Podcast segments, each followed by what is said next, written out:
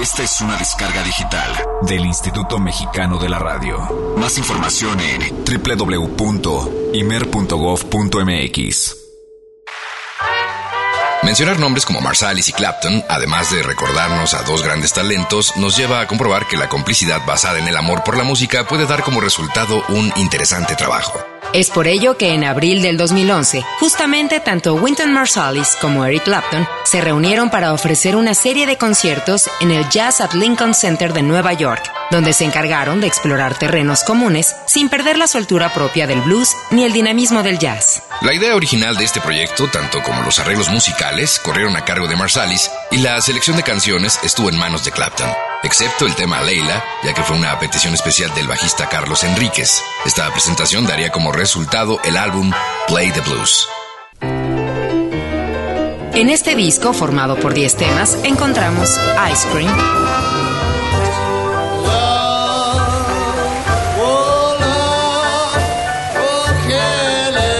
Love,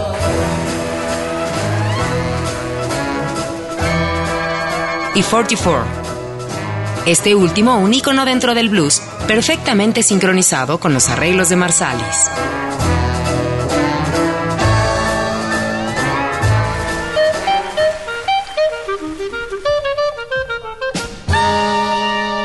Con la ejecución entre risas, al conectar con el público con piezas como The Last Time, ratificamos una y otra vez el gran acierto de grabar un disco en vivo, ya que esa magia hace evidente lo que no podría expresarse en un estudio de grabación.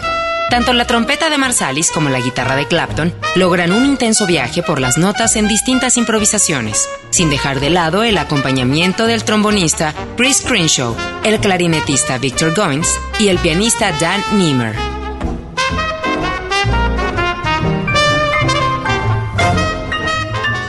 Las dos últimas piezas, Just a Closer Walk with T y Corinne Corina, cierran con la colaboración del músico Tash Mahal, resonando en cada nota ejecutada la pasión de dichos músicos. La idea central de Marsalis y Clapton era visualizar este material no solo como un proyecto discográfico, sino como simplemente dejarse llevar por el espíritu de hacer un concierto con sonidos que conocen bien y sobre todo que aman y disfrutan. Resultado que percibimos en Play the Blues, con ovaciones y aplausos que emergen entre el alma blusera y el espíritu yacero.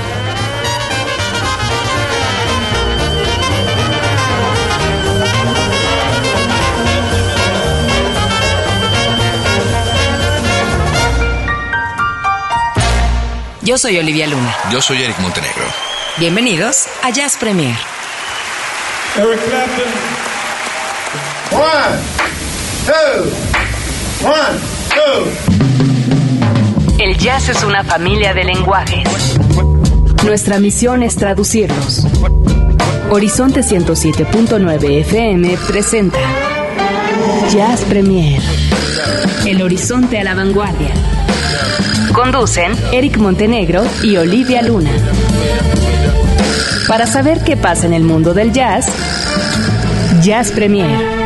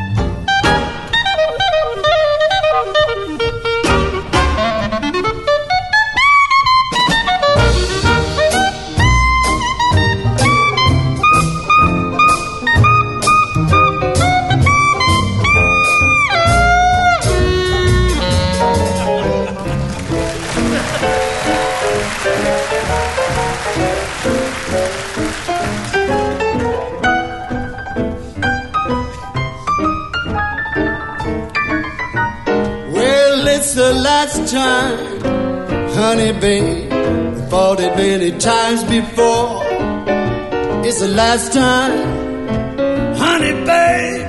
I mean, I don't want you no more.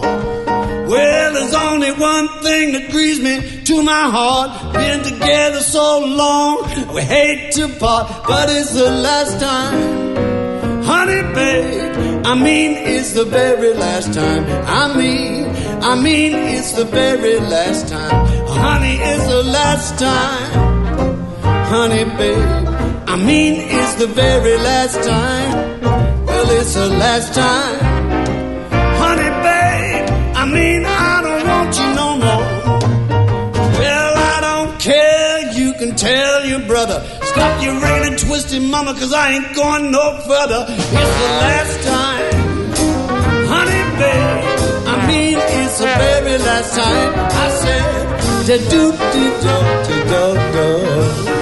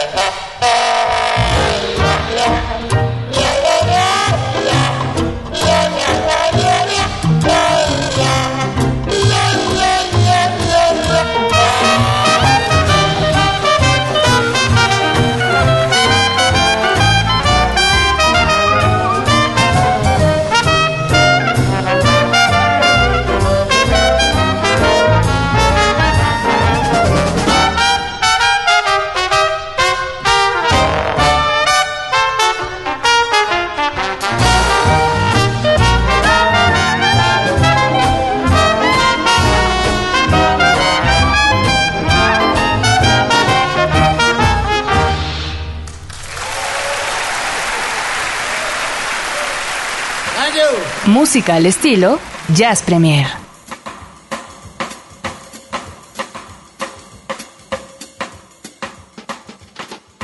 Es ya 13 de diciembre. Se acaba el año. Olivia Luna, ¿cómo estás? ¿Qué tal, Eric? Vos así aguardientosa Montenegro. ¿Será? ¿Cómo estás? Sí, ¿qué tal, eh? Bueno, pues es que ya llevo como una cosa de un mes con... Nomás no me alcanzo a recuperar. Casi te noquean como apaqueado, ¿eh? Totalmente. Exacto. en estos este, este duelos que has tenido últimamente. Y creo que eso de tomárselas con frío, Eric, nomás no te ha ayudado en nada, ¿eh? Fue un eh, error que he pagado día con día, hora tras hora. Y- pero me consuela saber que Roberto López hizo exactamente lo mismo y entonces está exactamente igual. ¿Sí? Dañado y golpeado. Sí, la única diferencia es que él no tiene que hablar en un, hablar en un micrófono. Exactamente. Pues bienvenidos todos a esta bien. edición nuevecita de Jazz Premier. En este año que efectivamente se nos va, se acaba el 2012. Hoy pero también. bueno, pues vienen, vienen cosas buenas, nuevas promesas. Viene un año para gastarlo completito, de nueva cuenta, con mucha música, con buena información. Así es que sean todos ustedes bienvenidos. Y, querida Olivia, ¿qué vamos a tener hoy? Bueno, pues el día de hoy, como cada jueves, tenemos nuestra información con el jazz nuestro, tenemos también el jazz combo, nuestro cover, y pues ahí lo que se vaya sumando, ¿no? Eh, Hay jazz disco de la semana. Sí, claro. sí, todo eso. Todo tenemos aquí, así es que Así ni que se bueno. despeguen. eh, Quédese con nosotros, por favor. Así es, y recuerden que se puede poner en contacto eh, a, a través de las redes sociales. Estamos en Twitter como Jazz Premier, Jazz Premier, arroba Jazz Premier. O si lo prefiere, estamos también en Facebook en Horizonte Jazz FM México. Y bueno, pues eh, también el teléfono en cabina está disponible para todos ustedes, 560-10802. Llame ya. Vamos a la información, Venga, como cada pues. jueves, el jazz nuestro de cada día. Jazz Premier lo pone a la vanguardia. Es jueves. Hoy toca compartir el jazz nuestro de cada día.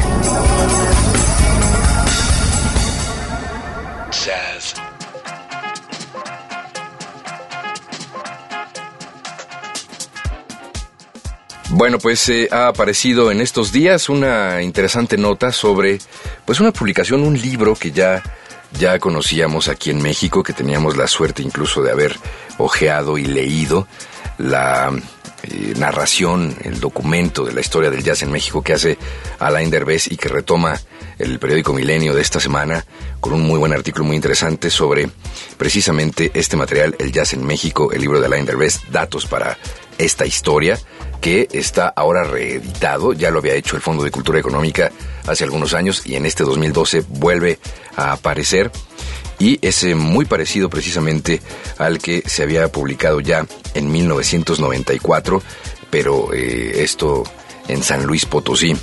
Eh, quisiera retomar un poco de lo que se comenta precisamente en este artículo porque siempre hay pues estos espacios que son necesario llenarlos con información eh, para mí también fue un acercamiento importantísimo este libro de Alain Derbez, porque pues efectivamente existe una cantidad de, huecos y de espacios sin llenar que vienen a ser eh, complementados con estas letras, con esta información que tiene este libro, que ahora, bueno, pues aparece, eh, pues digamos que corregido y aumentado. 827 páginas dan cuenta de lo mucho que sucede, ha sucedido y podría suceder en el jazz mexicano y hecho por eh, músicos precisamente afincados en este nuestro territorio. Eh, parafraseo lo que dice esta nota, aunque no están todos los que son, son muchos los que están, pues Derbez, también músico y escritor, es incluyente. En el libro confluyen literatura, oficio periodístico, testimonios y sobre todo una pasión por la música a la que hace referencia y un saludable sentido del humor. Este es un material que incluso eh, tuve ya la suerte también de ver el fin de semana en tiendas muy eh, eh, visitadas, digamos, ¿no? se lo van a encontrar en el centro comercial, se lo van a encontrar en...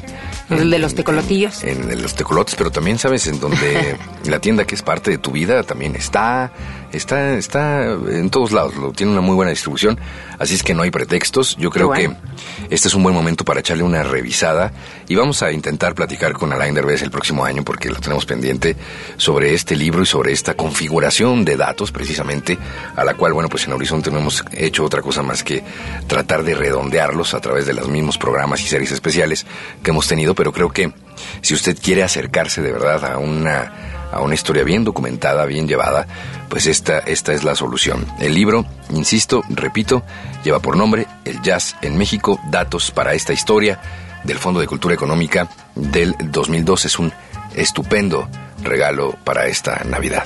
Te una pregunta al respecto. Eh, o sea, es un libro que salió en el 94 y ahorita otra vez está reeditado, pero... Así es, corrido eh, y aumentado. Exacto, eso voy. O sea, se, le aumentó información. Así es, se actualizó. Actualizándolo, exacto. Se actualizó, se actualizó en un sentido. Así es que, pues bien vale la pena echarle una, una nueva ojeada. Jazz. Y vaya, con este mes de pérdidas sensibles para el mundo del jazz y para el mundo de la música, yo diría, no, no privatizando únicamente este asunto o dejándolo en un sector sincopado, sino creo que son pérdidas importantísimas para, para la humanidad, para el mundo de la música. Eh, ya hicimos todo el recuento prudente con eh, Dave Brubeck, que por cierto hay un especial más que está eh, listo, está ya pues a punto de ser servido este próximo sábado. Como el pavo. Así es, a la una de la tarde en Personajes de la Música ustedes van a poder escuchar eh, un especial más de Dave Brubeck, pero en esta ocasión a cargo de Pablo Prieto, quien es uno de los más tremendos bateristas de jazz mexicano, quien además está haciendo, fíjate, curiosamente estaba presentando una serie de homenajes a Dave Brubeck. Eh, antes, empezó antes de que muriera, entonces tomó un nuevo significado, justamente les, les tomó la muerte de Dave Brubeck en medio de su gira y viene a platicarnos sobre eh, pues vida, obra, música y demás del maestro Brubeck. Él es uno de los eh, más eh, conocedores de la historia de la música de Dave Brubeck, así es que pues ya saben que si, si alguien sabe y si tiene que compartirlo, lo vamos a traer a los micrófonos de Horizonte, así es que no se lo pierdan, personajes de la música a la una de la tarde, Pablo Prieto estará hablando precisamente sobre la vida y las anécdotas de Dave Brubeck, pero, pero también eh, hace un par de días amanecimos con una muy triste noticia, de hecho empezó a correr la noticia justo cuando estábamos a punto de terminar el duelo el martes pasado con Hugo Moreno, el virtuoso indio del citar, Ravi Shankar, bueno, pues eh, nos ha dejado, también ha partido a otra vida. Ahora sí, porque hay que hacer la aclaración que se anunció la muerte de Ravi Shankar hace seis u ocho meses.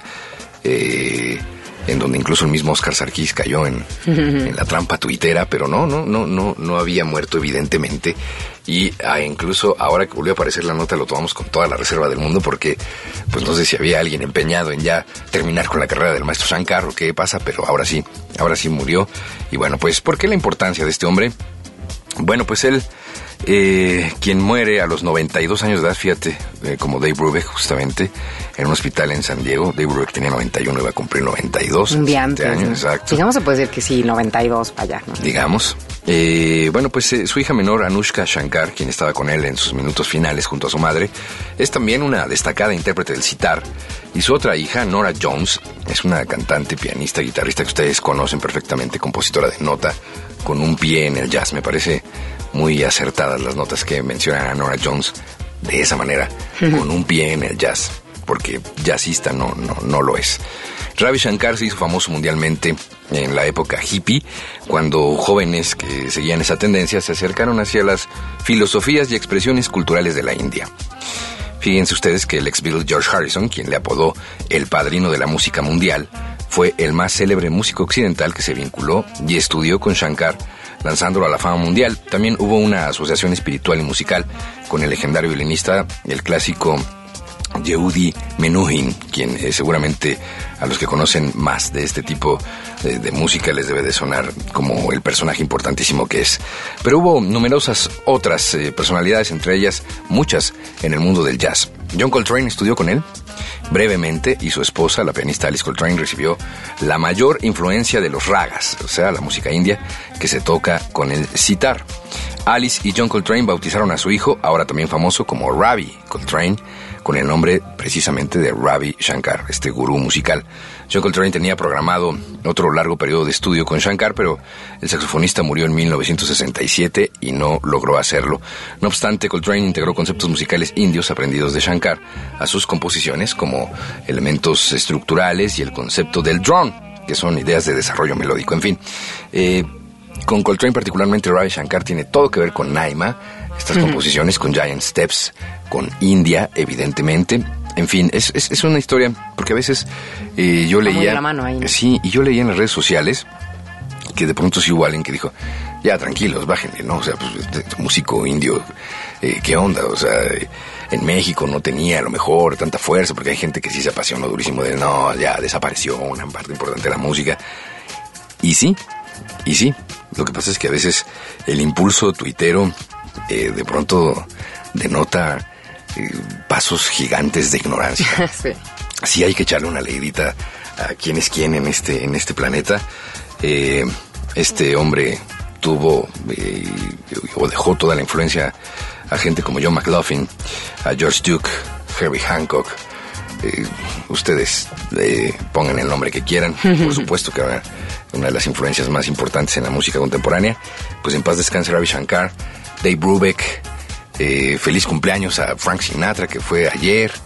Eh, la Virgencita Guadalupe y todo lo que se festeja en esta semana. Así es que bueno, pues eh, vamos a escuchar algo, si te parece bien, de Ravi Sí. Shankar, precisamente, de lo más destacado y por supuesto que tiene todo que ver con la parte jazzística.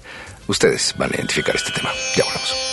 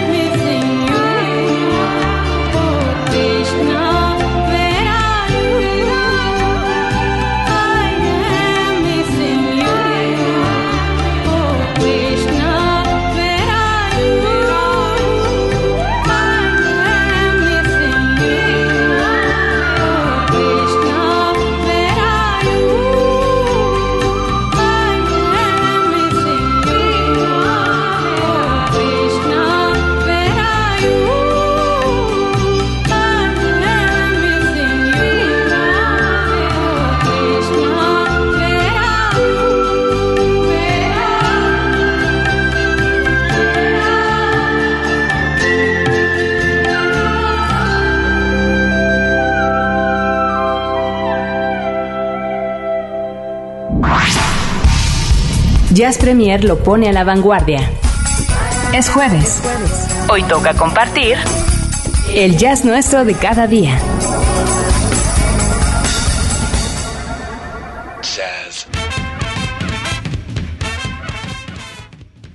Y tenemos más de este jazz nuestro de cada día, más información. Y vaya que sí, es como para ponerse ponerse muy al día con todo esto que, nosotros tenemos para ustedes. Y bueno, pues se anunció, eh, se anunciaron los nominados a lo que va a ser eh, la premiación de los Grammy, la número 55.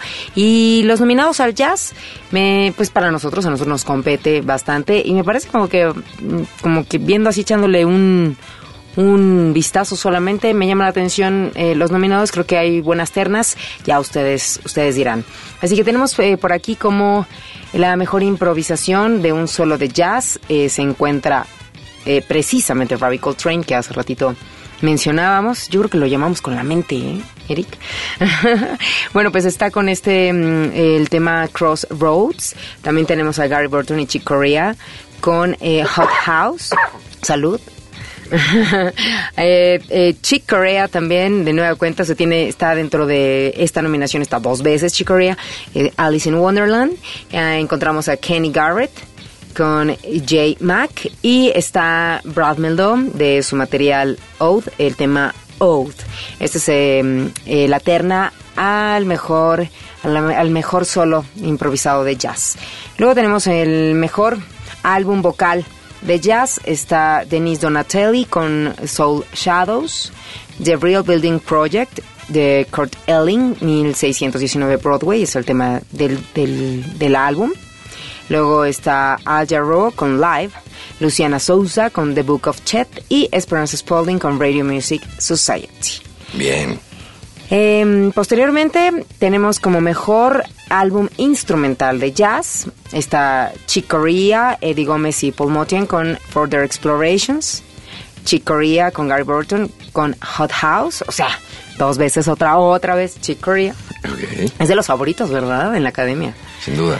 Kenny Garrett con Seeds from the Underground. Está Ahmad Jamal con Blue Moon, que tú bien decías que un gran disco de este 2012. Y también encontramos a Pat Metheny con eh, Unity Band con el disco Unity Band. Merece ganar a Matt Jamal, sin duda. Ojalá, ¿no? Porque está ahí con Chick Corea dos veces. No, Chick Corea. Mira, es un tremendo, pero te juro, te juro que no tiene nada que hacer frente a, a Matt Jamal. Oye, ¿qué te parece? Escuchamos algo precisamente de Jamal, ¿no? Estupenda idea. De, este material eh, llamado Blue Moon. No sé, a mí se me antojaba con This is the Life. Yo creo que cualquiera de los temas que pongamos de este material vale la pena. En esta ocasión me gustó This is the Life. Fíjate que muy temprano en el año eh, presentábamos este disco y decíamos, habrá que esperar qué es lo que se genera ¿no? en el resto del año, porque este se perfilaba como pues uno de los mejores. Sin sí, sí. Pues ya terminó el año. No, ¿eh? No hubo. ¿No por hubo otro? Menos, por lo menos a mi muy humilde punto de vista, ni este de Further Explorations. Ninguno. No hubo cual se comparara con esta producción eh, de Ahmad Jamal, que eh, ya que estamos en este asunto de, regalos navideños, hágalo. Sería bueno, ¿no? Pídalo, notifique usted que quiere este disco para regalárselo a alguien especial, amante del jazz, no se va a arrepentir. Le van a dar un beso en el cachete izquierdo y otro en el derecho, en pues cuanto usted lo regale. Fíjate que ya veremos entonces para el 10 de febrero quién se lo lleva, ¿eh? Venga. Eh, esa fue la nominación al eh, mejor disco instrumental de jazz. Y entonces vamos a escuchar eh, a Ahmad Jamal de este disco Blue Moon. Esto que se llama This is the Life.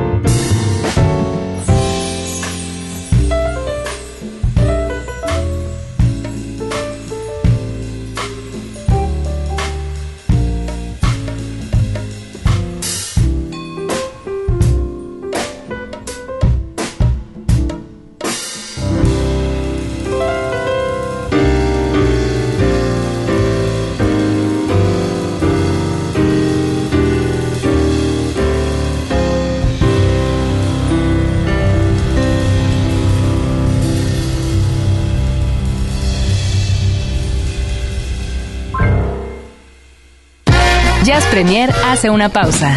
Estamos de vuelta en unos segundos.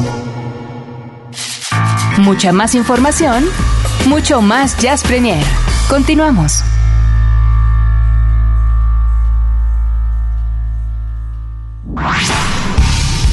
Jazz Premier lo pone a la vanguardia. Es jueves. Hoy toca compartir el jazz nuestro de cada día.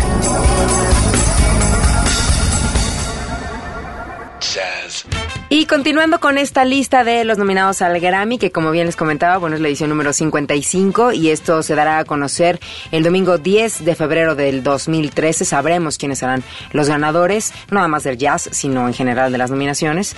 Eh, pues bueno, dentro del jazz está como mejor álbum de ensemble, de ensamble, Está mm, eh, Centennial Newly Discovered Works of Jill Evans con el Jill Evans Project. Está For the Moment con Bob Mintzer Big Band. Y también está Dear Dees, Every Day I Think of You de Arturo Sandoval, que también se ha llevado varios premios este, este año, como el que fue el Grammy Latino. Y por otro lado, bueno, tenemos al mejor álbum latino de jazz, o Latin Jazz. Está el Flamenco Sketches de Chano Domínguez. Encontramos Ritmo con The Claire Fisher Latin Jazz Big Band el Multiverse con Bobby Sanabria Big Band, está el Duos 3 con Luciana Souza y el New Cuban Express con Manuel Valera New Cuban Express. Qué raro que aquí no haya nominado a Arturo Sandoval, ¿no? Varios hemos eh, escuchado aquí, por cierto, ¿eh? Sí, claro. Aquí en Jazz El Flamenco Sketches. Lo hemos, Los hemos estrenado, de hecho, aquí en Jazz Premier. Así es. Y bueno, pues ya será más bien cosa de que lo que indica que no estamos mal, ¿verdad, Eric? Pues yo espero que no. Ya, 76 programas, espero que, no. Por lo menos que sí, eh, la idea siempre ha sido que esto sirva de una guía. Sí, claro. Que sea una guía como, como cuando llegaba a la casa el teleguía. Bueno, pues este es como el, el jazz y guía, ¿no? que sepan como qué es lo que está pasando, esa es la idea, ¿no? Y el que no lo escuche, bueno, pues ya se perdió. ¿Por qué no escuchamos un, un tema de, de, estos nominados? ¿Qué tal algo de Arturo Sandoval? Ay, sí, a mí me gustó mucho este disco. Arturo Sandoval, Dear This, es un homenaje a, a, a, Dizzy Gillespie. ¿Y qué te parece el tema de Bebop? Buenísimo. Además con una introducción del propio Dizzy Gillespie. Eso. Vamos a escuchar. We thank you very much. We're going to invite one of the young Grand Masters of the trumpet at this time, ladies and gentlemen, who is also a native of that little island, Cuba, Mr. Arturo Sandoval.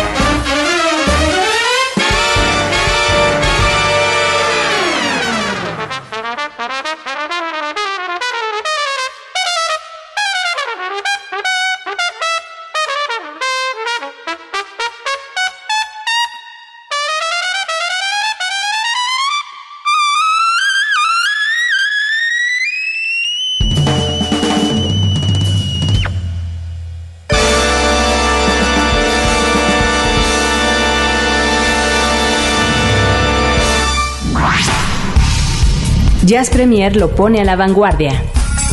Es jueves. Hoy toca compartir el jazz nuestro de cada día.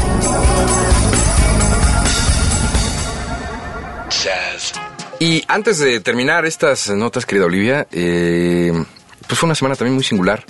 Tony Bennett estuvo en la Ciudad de México, fue una visita... Eh, Relámpago. Eh, y que pasó un poco desapercibida también. fue una visita también que pues muy pocos pudieron presenciar, saborear, disfrutar. muchos medios especializados como este, como Horizonte, nos quedamos al margen, a pesar de que tuvimos aquí en gran parte la promoción de el evento como tal, como un spot. Pero nos quedamos al margen, no hubo más, nunca nos mandaron información, nunca nos invitaron a nada, de nada, nunca supimos por qué. Eh, nos colamos básicamente a través de la disquera Sony, que hizo una conferencia de prensa el lunes pasado y que nos trató muy mal con la punta del pie esta mujer que se llama Claudia, Claudia no sé qué, que es la que organizó para, para eh, medios el lunes pasado, que pues es un poco la, la revelación de lo que sucede eh, desafortunadamente en este país con el desconocimiento de causa total. Hay una estación dedicada a este tipo de música en la Ciudad de México, una estación de jazz que se llama Horizonte, una y es la más marginada. Es absolutamente impresionante.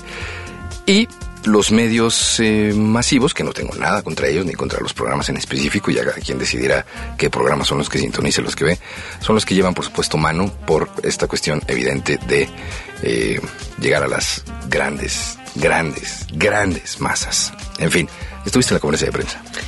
Así es, ahí estuvimos presentes, Eric, y mm, yo creo que la conferencia de prensa eh, mm, no era tanto con el afán de de promocionar el evento. Posiblemente yo creo que el evento ya estaba a lo mejor está vendido. Sí, era más bien por el disco, ¿no? Era más bien por este disco, el Viva Duets, que, que es de esta disquera Sony y que, pues bueno, era lo que ellos querían promocionar.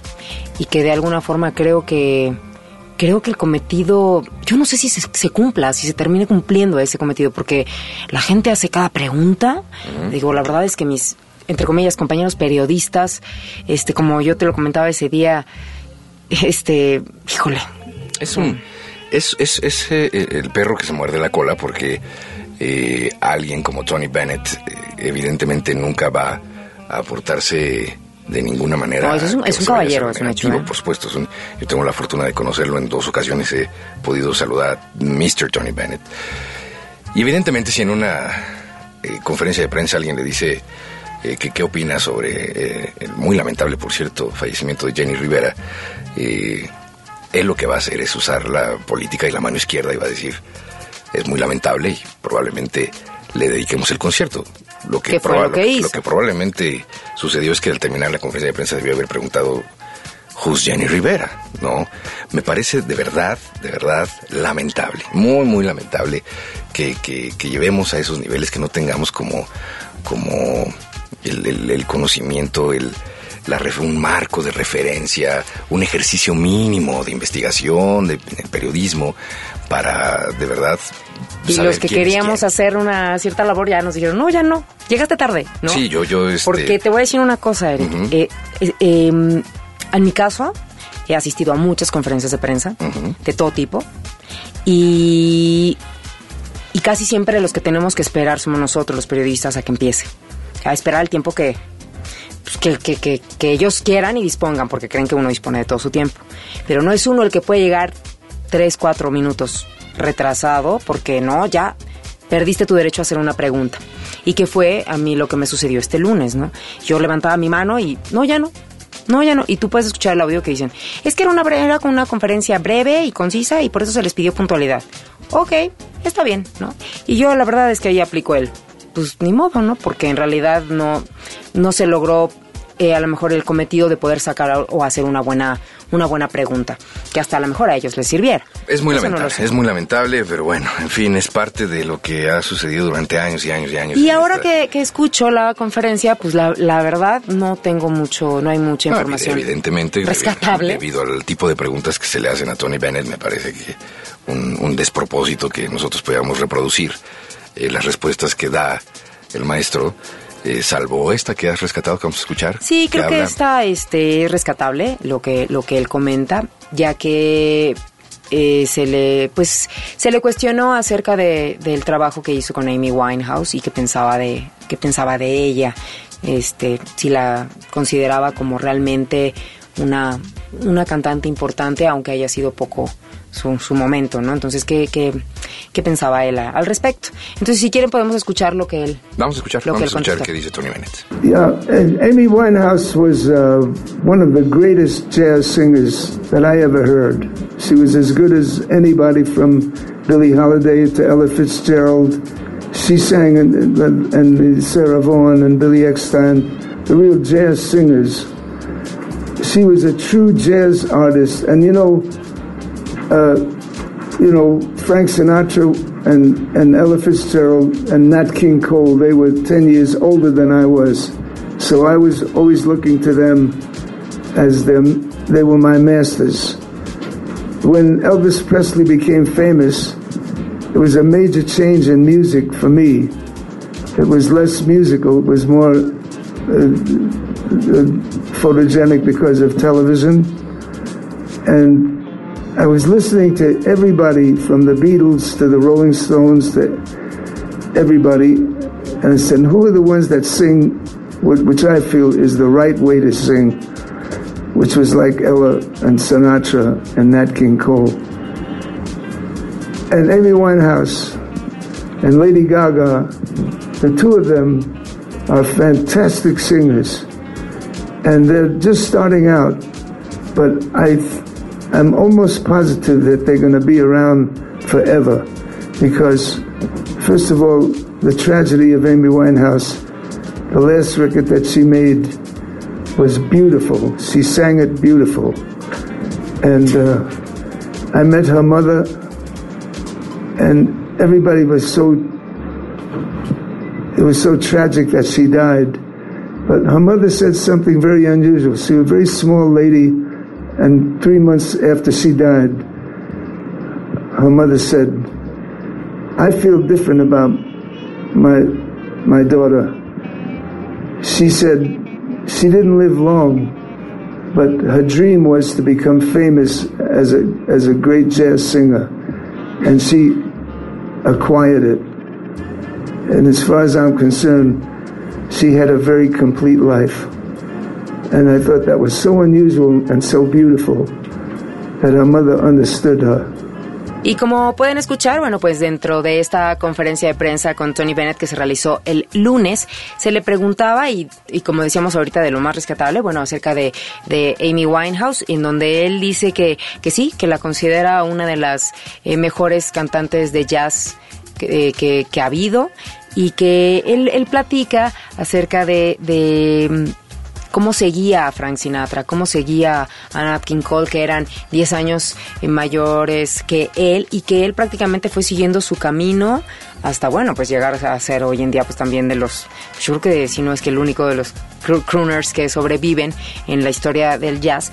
Y él dice que, bueno, pues que claro que fue muy lamentable la, la pérdida de, en este caso, de Amy Winehouse y que, bueno, también cuando conoció a la mamá pudo compartir, eh, pues cierta, ahora sí que intercambiar ciertas formas de pensar y de cómo veían a lo mejor y, su carrera y que la verdad todos sabemos que posiblemente la carrera de Amy iba, iba para adelante, pero bueno, lamentablemente este pues perdió la vida el año pasado.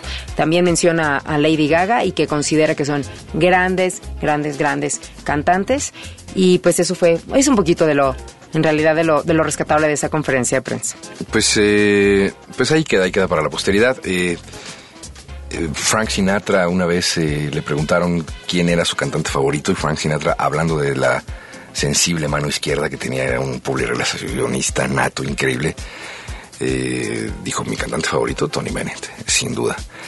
Y, apenas Tony Bennett estaba despegando, lo que hizo ahí fue darle pues le entregó. A mí eso me hubiera gustado saber, que era un poquito lo que yo le quería preguntar a Tony, que, que piensa de que, de que hoy en día hay escasez de, pues de este tipo de cantantes, ¿no? De este tipo de crooners que... Por lo que menos... Yo, que yo eh, creo que no... No pues, prefabricados. digo, exacto, de verdad. Claro. Ahora hay escasez, ahora se habla de, de todos estos nombres que mencionamos, pero ahora dices, bueno, ¿y ahora quién? ¿Quién de verdad? O sea, el día que ya no esté aquí el señor Bennett, ¿quién quedará? Michael Bublé. Pues, no, no, ¿No? no, Pero ¿qué es lo que hará falta? Y eso era un poquito lo que yo tal vez, es, esa curiosidad tenía. Cualquier cantidad de cosas que preguntarle. Viva Duets, Uy, sí. este disco me parece que es digno de preguntarle al maestro Bennett qué estaba pensando. No, porque... eh, Ah, eh, hubo una pregunta que le, que dijeron, bueno, ¿qué, qué pensaba de los músicos mexicanos? Y bueno, él dice que son maravillosos y todo, pero creo que la pregunta no fue directa, o sea, no se sabe de qué músicos están hablando en Bueno, realidad. ¿Cuántos ¿no? mexicanos participan? Mexicanos, mexicanos participan en este disco. Eh, habría que hacer la cuenta. Porque tampoco se trata de Pero que creo que tampoco, no sé, porque creo que tampoco la pregunta fue como de sobre este disco, cuéntame de este disco, este, a ver, conociste a todos, este, pudiste hablar con ellos, conoces su música, este, ¿qué te parece? ¿A quién te gusta más de ellos? ¿Sabes? De, de haber estado en el rancho de Vicente Fernández. Yo creo que daba para mucha cosa.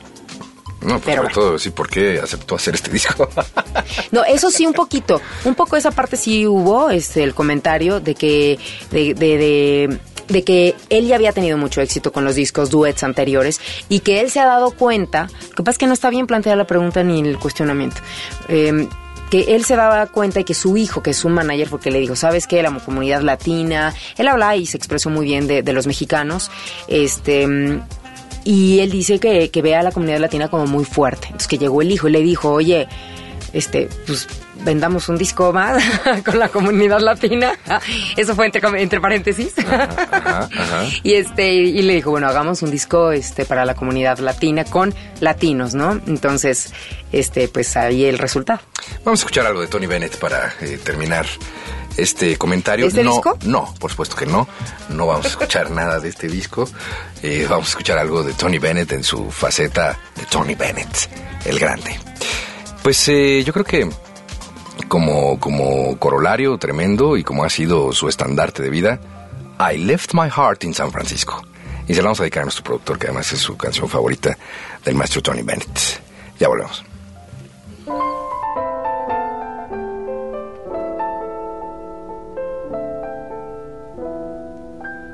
The loveliness of Paris seems somehow sadly gay. The glory that was Rome is of another day. I've been terribly alone and forgotten in Manhattan. I'm going home to my city by the bay. I left my heart in San Francisco.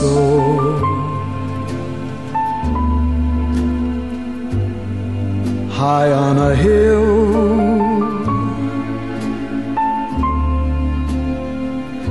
it calls to me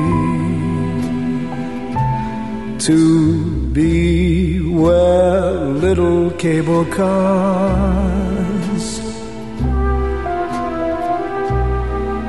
climb halfway to the stars.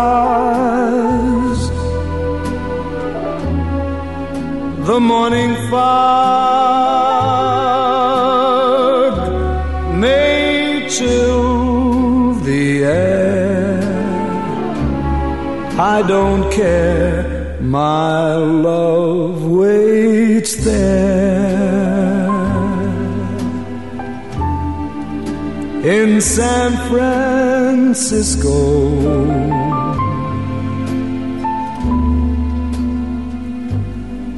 above the blue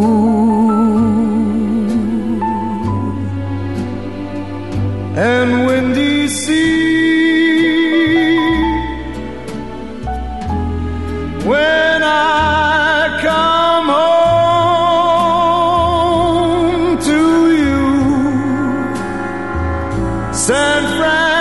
Francisco.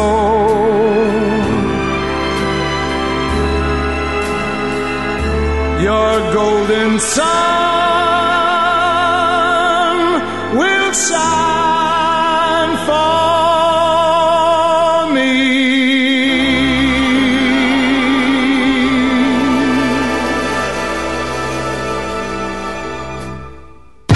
Jazz Premier hace una pausa. Estamos de vuelta en unos segundos.